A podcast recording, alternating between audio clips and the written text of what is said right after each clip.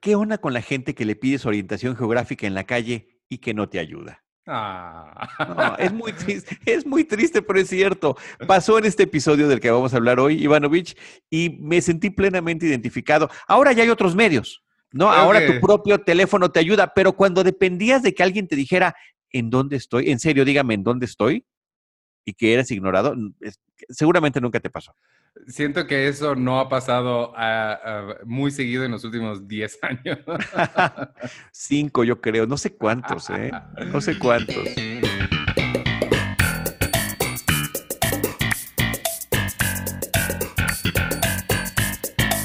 Bienvenidos a Seinfeld, un episodio a la vez. Yo soy Iván Morales. Yo soy Charlie del Río. Y hoy vamos a hablar del episodio número 2 de la temporada 4. Se llama The Trip, parte 2 y fue transmitido el 19 de agosto de 1992 y es nuestro episodio número 42. 42 emisiones. Y fíjate que aunque ya vamos en la cuarta temporada, no hemos llegado, Ivanovich, ni siquiera a una cuarta parte de los episodios de Seinfeld. ¿Cuántas temporadas son? ¿Siete? Son, nueve, pero sí, suman más de 180, como 180 episodios, entonces bueno. Pero ahí vamos, ahí vamos de manera constante. No hemos fallado desde que iniciamos semanalmente. No, con COVID-19 y todo incluido, no hemos fallado. Crisis económicas, distancias, compromisos personales, familiares, profesionales, laborales, eh, mm, iba yo a decir eróticos sexuales, no, no lo sé, no lo sé, pero hay compromisos de todo tipo. Y, y, este, y sí, de nueva cuenta agradecer a los que nos han continuado eh, acompañando en este viaje que hemos hecho y que además creo que tú, Ivanovich, cuando llegue este momento de la semana en el que nos reunimos, aunque sea como hoy, una vez más virtualmente, quedamos muy contentos. Ay, sí, la verdad es que sí, y eh, por todo, ¿eh? desde que empiezo a ver los episodios que nos toca grabar en, en esa semana hasta que terminamos, hasta que termino de subirlo y todo, sí, es, es como bien bonito. La verdad es que a mí, o sea, no solo por disfrutar otra vez de Seinfeld, sino el, radio, el podcast también es un medio que, me gusta mucho, disfruto mucho, entonces todo sobre esto es agradable, además tú me caes muy bien, no, hay nada de esto que, no, disfrute al máximo.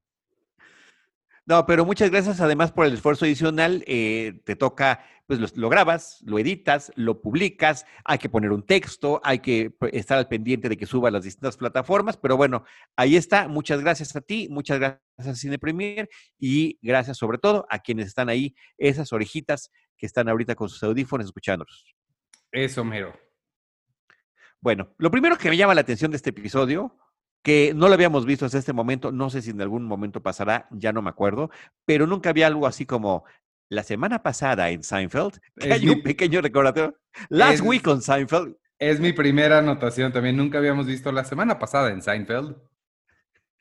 Y un pequeño resumen además, que no me parece que sea el mejor de los resúmenes. Son como momentos aislados que no necesariamente eh, te terminan de conectar con lo que va a pasar. Yo soy muy observador de eso y a mí me encanta, sí me gusta cuando un programa te dice, la semana pasada o en nuestro último episodio pasó esto, porque te eligen, los que lo saben hacer bien, te eligen exactamente qué es lo que debes de saber. Pudieron haber pasado otras cosas que son importantes o no, pero te ponen las que tienen una consecuencia inmediata con lo que va a pasar.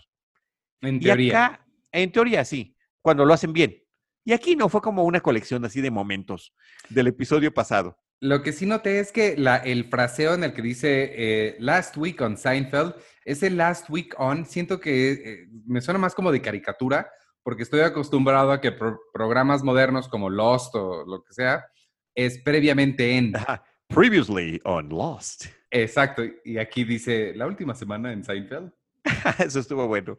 Oye, y el otro es que el, dato curioso es que en el stand-up de Jerry, ya ves que el programa y este, estas dos historias tratan sobre un crimen, eh, una investigación policíaca, eh, Kramer como sospechoso, y dice Jerry, en estas investigaciones de policías, el que tiene el trabajo más fácil es que el que con el GIS hace la silueta del muerto o de los muertos, ¿no? Que además, quién sabe qué importancia tenga. ¿No? En, en, o sea, ¿de qué le sirve al investigador si el brazo estaba de este lado? Digo, ya sabemos que sí, ¿no? Pero lo hace él de una manera muy chistosa. Pero lo que, lo que me pareció curiosísimo fue lo que venía en, la información adicional, que hablaba de que hacía para entonces, fíjate que eso fue en los principios de los 2000 cuando se editan estos DVDs, que para entonces ya llevaba muchos años de que se había descontinuado el uso del GIS para hacer las siluetas porque contaminaba la escena.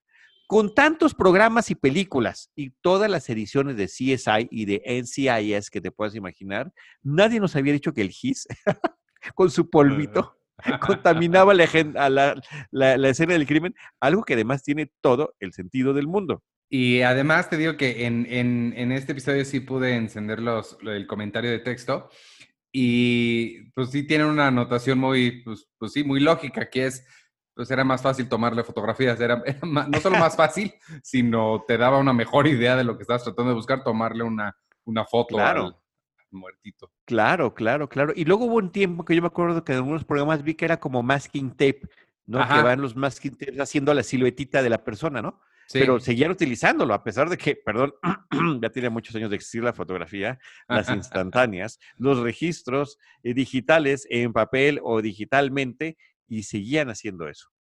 Eh, sí. Este, eh, y, bueno, el, ya para entrar un poquito en, materia de, de, lo que sucede en el episodio, una de mis primeras anotaciones es que me llamó mucho, es que estos son los, esto es lo que hace a Seinfeld genial, y sí debo decir que esta cuarta temporada, como lo has dicho muchas veces, es tu favorita y estoy totalmente viendo por qué. Eh, el episodio pasado tuve dos páginas de anotaciones.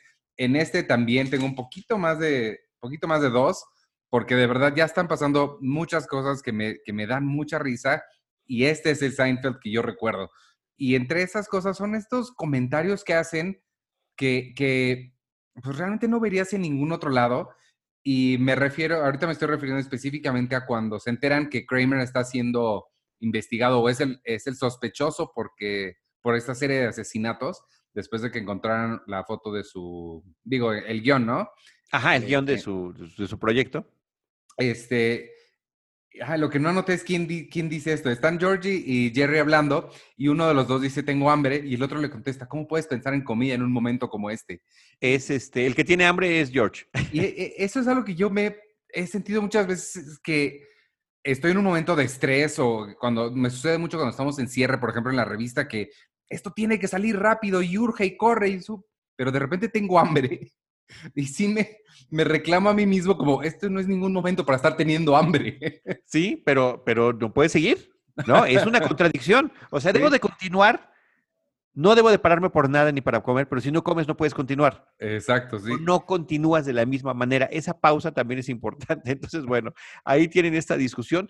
Eh, y todo esto tiene que ver con el hecho de que acababan de ver a la fotografía de Kramer en la televisión y dicen, ¿qué hacemos? Pues no tenían teléfono celular, eh, van a un teléfono público, eh, no tienen monedas, hay toda una discusión también sobre pedir o no pedir monedas, que nunca te las quieren dar, eh, que tienes que comprar algo, pero ese algo que, que, vas a comprar te va a servir posteriormente o no, etcétera, etcétera, ¿no? Ya sabes que se pueden ahí. Es más, el programa se pudo haber tratado de eso nada más. Sí. sin ningún problema. Pero bueno, decidieron que nada más fuera un pequeño detallito hasta que se le ocurre a George este, pues llama al 911, es un número gratuito, y, pero tengo información importante. Si la tienes, si la tienes, llama. Y efectivamente tenía razón George, y cobardemente eh, Jerry eh, utiliza el, cuando le preguntan, ¿y usted cómo se llama? Dice, George Constanza. y todavía le dice, porque tu nombre suena mejor, eh, suena más serio que el mío. Sí. Pero justamente en esta escena, porque llega un momento en el que el detective dice, bueno, ¿ustedes en dónde están? Y pues ellos son de Nueva York, están visitando los, personajes, ¿no? Están visitando Los Ángeles, no saben ni dónde están, se, pues, se pusieron el primer teléfono que encontraron, no hay nombre de la calle como luego suele suceder en muchas grandes urbes, y se le ocurre a George preguntarle al que además es, sí, odié el momento, pero me identifiqué, pero también me, parece muy simpático muy inteligente. Eh, y por eso es mi primer frase favorita este episodio. ¿En dónde estamos? El tipo eh, que, le responde ni siquiera frena, no deja de caminar y simplemente le grita en la tierra. es más, en español son tres palabras. Él nada más gritó Earth. Earth. y se fue. Que ese tipo de actitudes yo las relacionaría, digo, sucede en todos lados, pero justo las relacionaría mucho con Nueva York, donde la gente es famosa por grosera. Sí, pero creo que es en toda gran ciudad, ¿no? Sí, sí, sí. sí y aquí, aquí me ha pasado muchas veces, yo soy súper desorientado, me pierdo, me sigo perdiendo muchísimo. Y bueno, insisto, lo dije hace rato, ahorita ya hay maneras de resolverlo, pero cuando no existían, eh, te encontrabas ante la indiferencia, la grosería o demás, ¿no? Sí. La, la, la clásica respuesta por excelencia, que esto puede aplicar para diferentes cosas que preguntes, de alguien que no te quiere ayudar es, no sabría decirle. claro. Disculpe, señorita, ¿dónde un baño? No sabría decirle. Oiga, pero usted trabaja aquí, ¿no? ¿Y eso qué? Eso no significa que me tengo que saber dónde están todos los baños. me, este, me llamó mucho la atención que en esa llamada que eventualmente Jerry hace al 911 cuando da el nombre de George, em, dice, tengo información sobre, sobre el asesinato este. Y lo primero que hacen es pasarle al detective. Siento esa conexión se me hizo como muy rápida, como que cualquiera que hable diciendo le pasan al detective a cargo del caso. Exacto, exacto. Bueno, había que, había que resolverlo rápidamente, ¿no? Claro, ah, lo que no hice, la, la, dirección eventualmente se las dan y la apunté es 1245 de Ventura Boulevard y lo iba a buscar en Google Maps a ver qué había ahí hoy y no lo hice. bueno, pero lo podemos hacer en lo que te doy el siguiente dato curioso.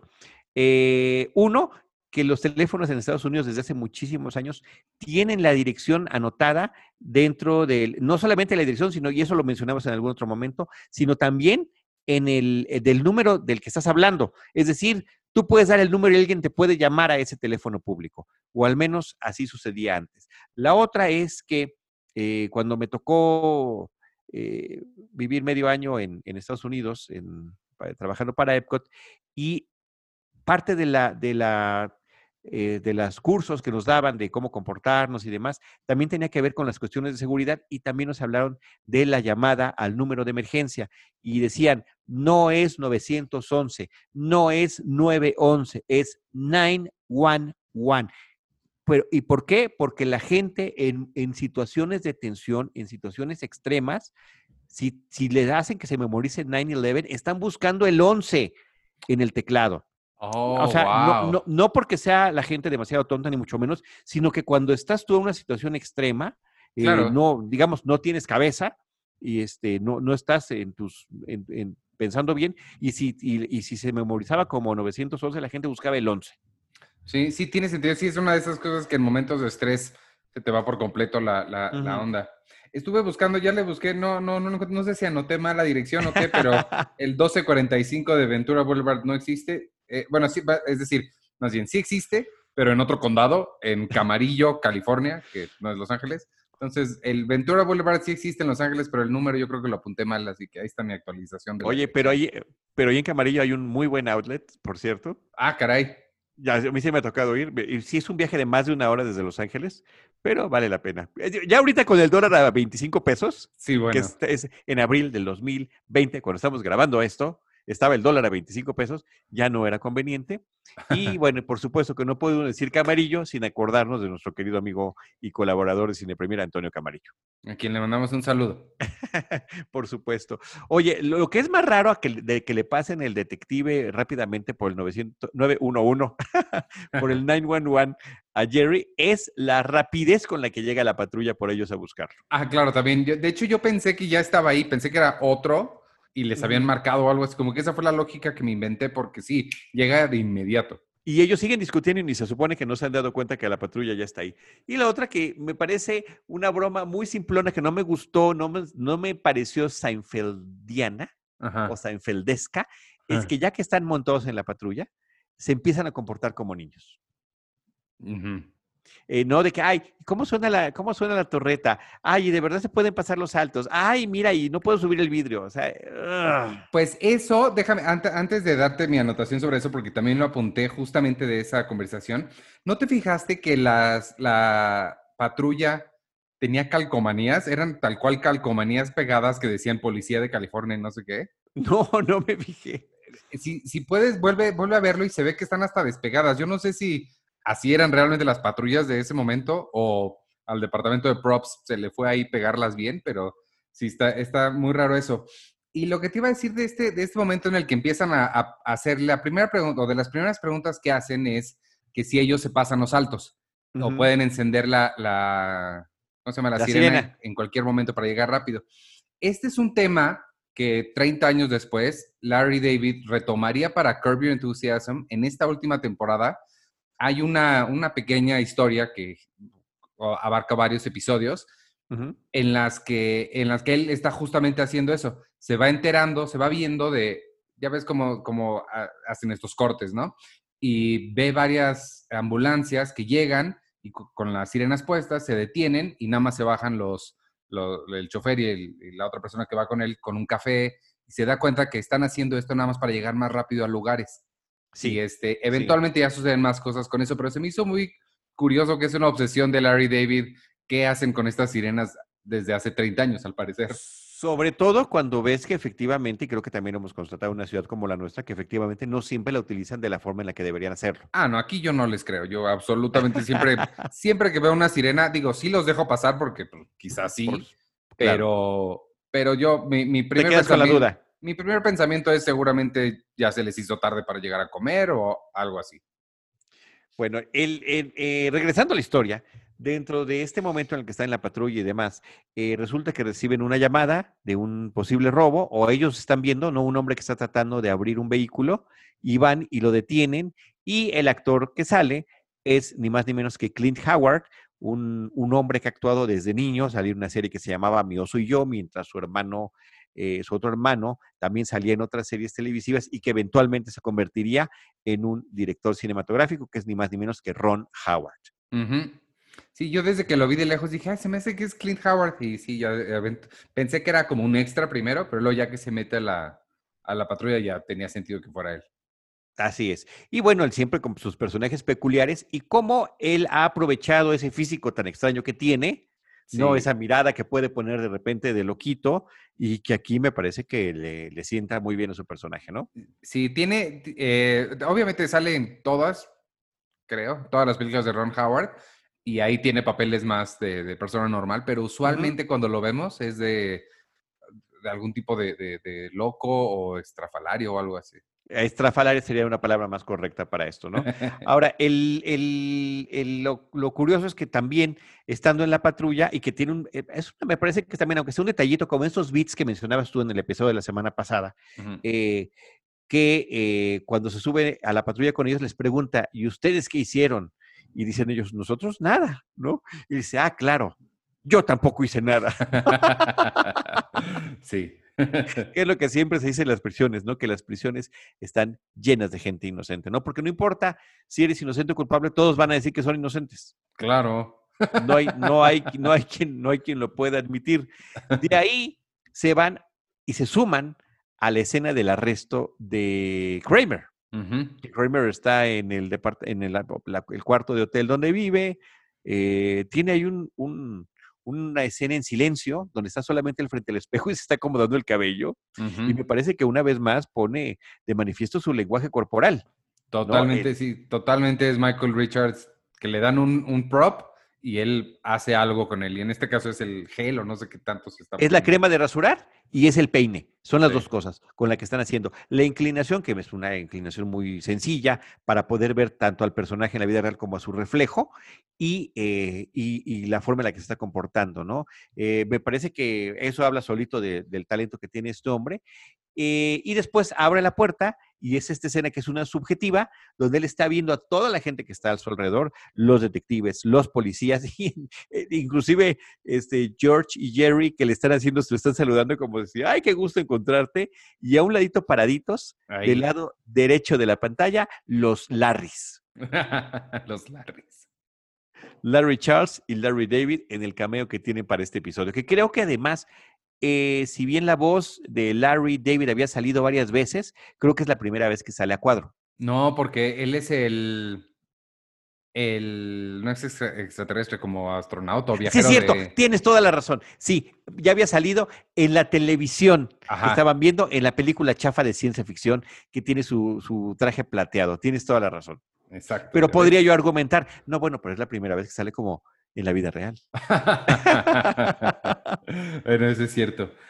Este, oye, te, eventualmente en, seguidito de eso, bueno, asumo que es seguidito de eso porque viene después en mis anotaciones, que como bien te dije, hice 700. Este, la pregunta que me surgió es, porque están hablando sobre dejarle propina a la, camarista Lupe.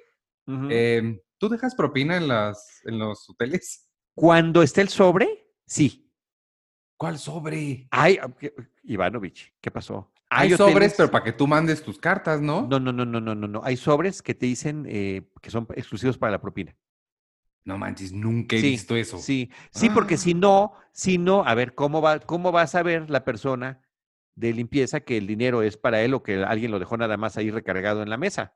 ¿No? Hay un billete de 20 dólares que alguien dejó ahí. Ah, mira, es la propina. ¿No? Hay, hay sobrecitos para eso, porque tampoco es así como que la ves o lo ves, porque hay hombres y mujeres que se dedican a esto, a, eh, eh, cuando está haciendo la limpieza o después de hacerla para que tú le des el dinero. Sí, claro, ¿no? Yo, yo pensé que nada más se dejaba ahí y ya ellos asumían que era para ellos. Yo he dejado cambio, he dejado cambio, una vez dejé unos tenis viejos. que los han de ver, perdón, perdón que te rompa tu corazón. Si alguien vio los tenis viejos y no digo, posiblemente apestosos. No digo que en tu caso, pero cualquier tenis viejo es sospechoso de apestoso. Es que me compré unos nuevos y dejé los viejos allá porque ¿para qué me los traía? Los han de haber tirado. Por cierto, que a mí me cuesta mucho trabajo desprenderme de los tenis viejos, ¿eh? Mucho. O sea, eso que hiciste tú, yo, para mí es impensable. Es de las completamente impensable. En ese, yo, yo soy igual. Lo que pasa es que en ese momento yo viajo con, con una maleta muy pequeña. A ti que te encanta estar documentando, pero yo a mí me choca documentar. Entonces viajo con una maleta donde literal no le caben más tenis. Entonces, sí. O los dejaba o, los dejaba.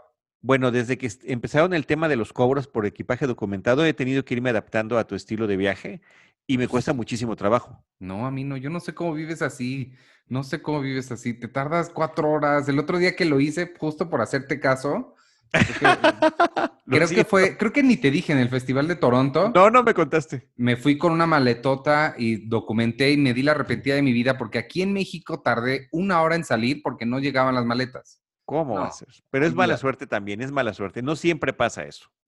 No siempre, y a mí me gusta, como dijo Josh en el episodio pasado, tener opciones. No sabes, él decía, yo depende de en qué mood esté, no cómo me sienta mi, mi, estado de ánimo del momento, es que yo pueda escoger lo que quiero. Y con decir tengo una o dos y no estar este, esclavizado a lo único que lleves, ¿no? No, yo sí. Y a mí siempre se me ocurre, ¿y qué tal si se me mancha? ¿Qué tal si, y, eso puede pasar desde el avión, que alguien te tire una bebida, o sea, ¿qué pasa en esos casos? Yo para que te des una idea, no viajo ni, mm, con otro pantalón más que el que llevo puesto. Eh, bueno, eso no, puedo, eso, eso no puedo hacerlo yo.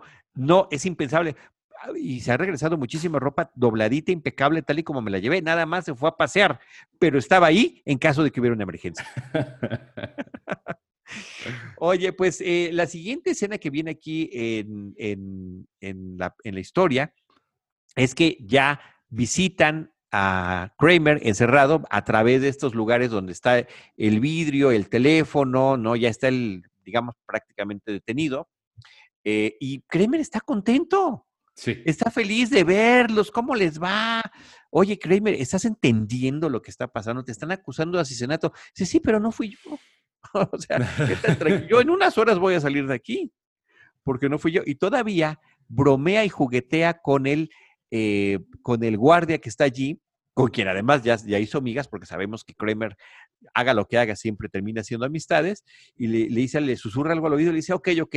Entonces se avienta contra el vidrio, ayúdenme, ayúdenme. Y el policía lo empieza a jalar, pero simplemente lo están actuando. Que en ese momento a mí me dio, me entró la duda, pensé que él estaba haciéndoles un chiste a, Georgia Jerry. Sí, sí, sí. Ah, ok, o sea, sí, sí o... Sí, lo está haciendo de broma, lo hizo de ah, broma. Ok. Lo hizo de broma. Ah, ok, ok, ok. Completamente Sí, bueno, por eso me gusta el momento. Es otro de mis momentos. Ya. que tiene. Y el que sigue inmediatamente después también es muy bueno. La interrogación. El interrogatorio. Sí. La interrogación me pareció a mí genial. Como que la, seriedad de uno de los policías con la, forma esta de reaccionar de angustiadísimo, de no sé, me, gustó mucho, mucho toda esa, esa escena de, del interrogatorio que como dijiste la vez pasada, es también súper cliché de, serie de investigación de criminal. Totalmente, ¿no? Tratar de quebrar al sospechoso durante el interrogatorio. Y este, además, en un gran monólogo, muy divertido, dándole, girando, ¿no? Caminando alrededor de Kramer, que está sentado en, un, en un cuarto medio oscuro, donde únicamente una luz lo está iluminando a él, claro. Todo, como dices tú, todos los clichés, todos los, lo que siempre utilizan para ese tipo de escenas, se este, termina haciendo a llorar a Kramer. Totalmente. Eso me, e, e, ese yo creo que sería, no sé si es mi momento favorito, pero es uno de mis. Sí, mío también, mío también, sin ninguna duda. Hasta que recibe una llamada del policía, le informan que hubo otro, le informan algo, le informan algo y después deja libre a, Kramer. Y pum, se soluciona el problema. y pues se super soluciona. Pero lo mejor es cuando sale, porque nos enteramos hasta que sale y en la calle está viendo a, a Jerry y a George y les dice, mientras estuve detenido, hubo otro asesinato, lo cual hace que yo deje de ser sospechoso. Y se voltean a ver felices, hubo otro asesinato, sí. O sea, se ponen a, gritar y a festejar que hubo otro asesinato, que alguien más murió. O sea, me explico, es, ese tipo de humor, de verdad, muy Larry Charles, completamente, totalmente Larry Charles, más que David y Seinfeld. Esa parte es de él. Este, y que, bueno, ellos lo hacen suyo, ¿no? A través de los personajes. Sí, totalmente. Inapropiado, pues, súper inapropiado. E, esa misma noche ya están dormidos en el, en el o están por acostarse, o se acaban de acostar en el, en el hotel, George y Jerry. Y para esto no mencionamos, pero George le había pedido a la, a la señora esta Lupe que no le metiera tanto las sábanas, ¿no? En el, eso lo vimos en el episodio pasado. Sí. Y, este, y resulta que esta señora se equivoca, sí las mete bien, Está sufriendo mucho George porque esto es una gran tragedia en su vida, al parecer, porque no puede pararse y sacarlas él mismo. Y me gusta mucho la frase de Jerry, que según yo regresa después, pero es de estas frasecitas que se van inventando y es el, el It's so nice when it happens good, que no hay forma de traducir eso, pero sí es muy chistoso. Porque además no tiene sentido del todo. Sí, no, está mal dicho sí, exactamente, está mal dicho. Pero bueno, no sé si leíste por ahí que es una frase que ayer le dijeron en alguna de sus presentaciones televisivas, antes de que ah. existiera la serie, y que él se acordó porque también le hizo mucha gracia la forma en lo que, en, lo que había sucedido, ¿no? Sí. bueno, después de que queda libre Kramer, tienen una escena final que también se me hace rarísima, donde siento que me saca, como mencioné yo en el episodio pasado, me saca por completo del universo de, de estos personajes en los que estoy, y están en una colina de Hollywood, donde por una parte tienen la vista a la ciudad y en la parte de atrás al famoso letrero de Hollywood, originalmente Hollywoodland, y, eh, y se están despidiendo, porque Kramer les dice, pues qué bueno que vinieron, qué chido, pero yo aquí me quedo, yo aquí ya estoy tratando de hacer mi vida, entonces no te regresas, no me regreso. Oye, pero este, ¿y no estás perturbado de que esta mujer eh, fue asesinada? Y le contesta Kramer, bueno, yo no estaba buscando una relación a largo plazo. Ay, sí, esa respuesta sí me encantó. y después terminan despidiéndose haciendo algo que habían prometido Ivanovich, que no lo iban a hacer nunca. Y eso sí lo, lo, vi en el comentario de texto que viene, y es que una de sus reglas era no, que nadie iba a aprender nada, no iba a haber aprendizajes, no iba a haber abrazos. Y este termina con un gran abrazo entre todos, que también dura un microsegundo porque se, se sueltan muy incómodos. Exacto, porque es un abrazo incómodo. Me parece que de esa manera la libran y, las, y salvan la propia regla que tienen. O sea, ah, no nos vamos a ver, nos abrazamos, pero qué raro está haciendo esto de que nos estamos abrazando. Y bueno, este, terminan despidiéndose, ¿no? Días después se ve que ya están de regreso en Nueva York. Ya habían pasado días platicando, viendo la tele, George y Jerry, y de repente abre la puerta Kramer nada más, ¿no? Lo saluda de vista, los otros se sorprenden, llega al refrigerador, agarra varias cosas y se regresa, ¿no? Eh, me encanta la naturalidad, así como se resuelve lo de que deje de ser sospechoso, se resuelve el hecho de que, diablos, imagínate, en cualquier otra serie hubiera dicho, ahora tenemos que encontrar un super pretexto para que Kramer decida dejar su nueva vida en California y regresar a Nueva York. No, es regresó y ya. Y va explicaciones pedidas ni, ni, explicaciones eh, ofrecidas. Y va muy bien con su personalidad, porque sí es el tipo de decisión que tomaría Kramer nada más sin avisar. Y, estoy seguro, seguro que si le preguntaran, oye, ¿por qué regresaste? Su respuesta sería algo así como, pues, porque aquí vivo. ¿Cómo? sí, claro. claro, claro, claro. Y la otra parte que está muy bonita es de que Jerry se mete la mano a la bolsa le avienta las llaves, las cacha, sonríe Kramer, ¿no? Como, ah, ¿no? queda afianzada, queda afianzada esta amistad, ¿no? Triunfa y queda afianzada esta amistad, pero lo mejor es el regreso. Regresa y le avienta su, su fajo ese extraño de 8 millones de llaves que tiene, que ya habíamos visto en el episodio antepasado en The Kiss, en el último de la temporada 3, y que ni siquiera logra cachar Jerry, simplemente azota ahí en la mesa, en la coffee table book que está junto a su este, salita. Pues se quita para que no le peguen. Y, sí, más bien. También lo, lo, bonito de esta que esta, esto que voy a mencionar obviamente no sucedió en aquella época. Tuvieron que pasar 30 años que alguien inventara Internet, que alguien inventara Twitter, que alguien desarrollara los GIFs y que alguien inventara esta forma de comunicarnos hoy, que es a través de memes y fotos. En que el pulgarcito ese de Kramer saliendo mientras se va cerrando la puerta viene de ah, ahí, que es un GIF ahorita bastante famoso, que se utiliza mucho en conversaciones en redes sociales y viene justamente de este episodio. Entonces, eso es bonito y, padre saber que Kramer sigue existiendo en nuestra vida. Sí, como no, de que sigue, sigue siendo influyente su personaje, sus acciones, sus gesticulaciones y el, propio lenguaje corporal que siempre utilizó. Eh, una frasecilla ahí de estas que también anoto y, me la quedo como de las frases interesantes de la serie que tiene que ver con lo que decías de, la, de, que se, se, deja propina, que si no se deja propina, de cómo quedaron las cobijas, de que se peleó, es que días después ya en Nueva York, George le dice a Jerry, estoy muy decepcionado de Lupe. de Lupe la camarista. Sí, sí, totalmente. Este, el, el stand-up final, el que es la, última anotación que tengo, el stand-up final de, de, Jerry habla sobre las ciudades muy contaminadas como Los Ángeles, en el que le piden a la gente que para evitar esta contaminación se queden en su casa, se queden encerrados ahí. Y ese chiste a mí también es, es, otro, tú sabes que yo a Jerry lo sigo también como, como estando pero desde hace muchos años. Es uno de esos chistes que más me han gustado también, que siempre recuerdo. Y sobre todo lo, lo, eh, lo, recuerdo mucho porque pues tiene mucha lógica. Así es como el aire de afuera que no es el mismo de aquí adentro. ¿qué, hace el... Pero un día que estaba yo justamente en Nueva York hace un par de años, vi un anuncio de unos filtros de aire que vendían para, para las casas, para los departamentos. La idea es que selles tu casa y todo el aire que te está entrando venga de este filtro. Y el eslogan me gustó, se me hizo interesante, me dejó pensando porque el eslogan era, si el agua que tomas es filtrada, ¿por qué el aire que respiras no? ¡Pum! Y tu cabeza explota. No, es de de que, ¡ah, Creo que sí vamos a un lugar, sobre todo en ciudades como la nuestra, que eventualmente sí vamos a estar respirando aire de filtro. Sí, sí, sí, sí, sí, sí, sí, sí. No, sí, bueno, tiene sentido. Pero bueno, también la recomendación, aunque no tengas ese tipo de filtro de aire, ciertamente eh, hay cierto control simplemente por el hecho de estar encerrado. Sí, claro. En tu casa, que el otro donde hay viento y hay polvo y hay un montón de situaciones eh, externas, ¿no? Oye, dos comentarios antes de, acabar o, o, uno nada más. Keith Morrison, el periodista de la NBC de la vida real, aparece nuevamente eh, dando la nota de que hay un nuevo sospechoso para el caso de los estranguladores y justamente es el personaje interpretado por Clint Howard, el hermano de Ron Howard, que había aparecido desde el episodio pasado. Oh, no, en este, en este, ¿verdad? En este, en este.